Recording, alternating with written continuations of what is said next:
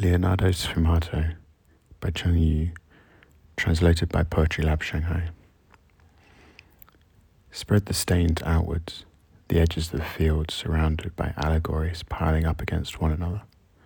I shift myself through imaginations. Pineapples, rainy days, drizzle, their mild carbon. I lower my head to rub your palm. Other times you wouldn't allow me to do this. There are myriad crevices in you.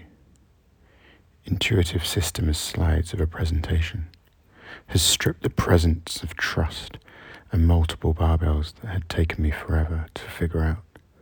Vast, cold brine to be worn like a part of shoes.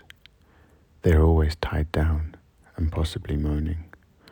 The burden derives from a fairyland of all potentialities. That's the perennially working tram, allowed to be kept warm. That's the perennially swelling route after having departed from your answer for a long time.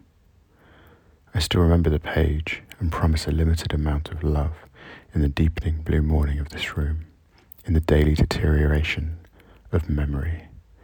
You can be certain, from afar, it should look like an utterly beautiful.